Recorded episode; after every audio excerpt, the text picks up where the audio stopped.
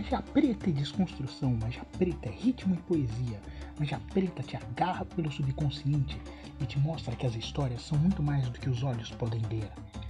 Alguns gostam de falar de elfos, fadas e dragões. Outros de lugares míticos cheios de conflitos e beleza. Mas eu estou aqui para te falar de algo mais, de ficção afrocentrada, de provocações e sentimentos, enquanto você navega através de narrativas pensadas para te questionar. E se o imaginário for além? Abre caminho para a gente passar.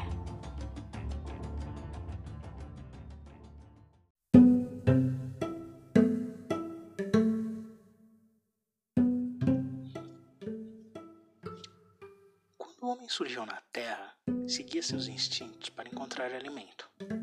Escavava o chão com os dedos até encontrar algo que tivesse cheiro diferente.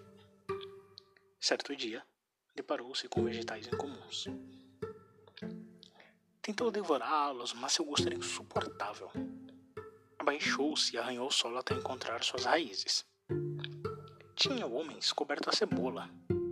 Inspirou profundamente com o nariz próximo ao tubérculo e viu que era comestível. É uma fruta, foi o que pensou. Frutas têm de ser descascadas. O homem começou a descascar a cebola. Casca e não encontrou a polpa. Arrancou a segunda e nada.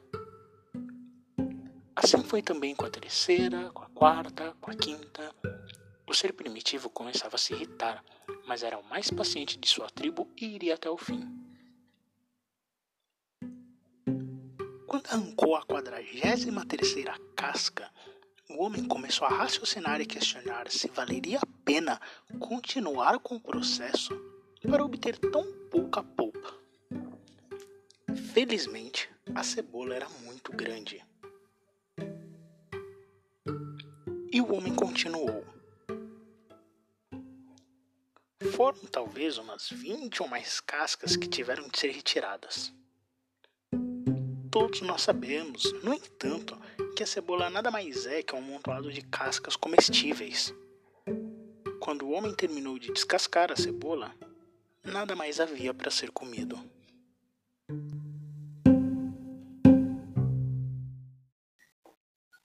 A mudança não vem dos outros, vem da gente. Seja a mudança que procura. Enquanto isso, busco novas histórias para mudar.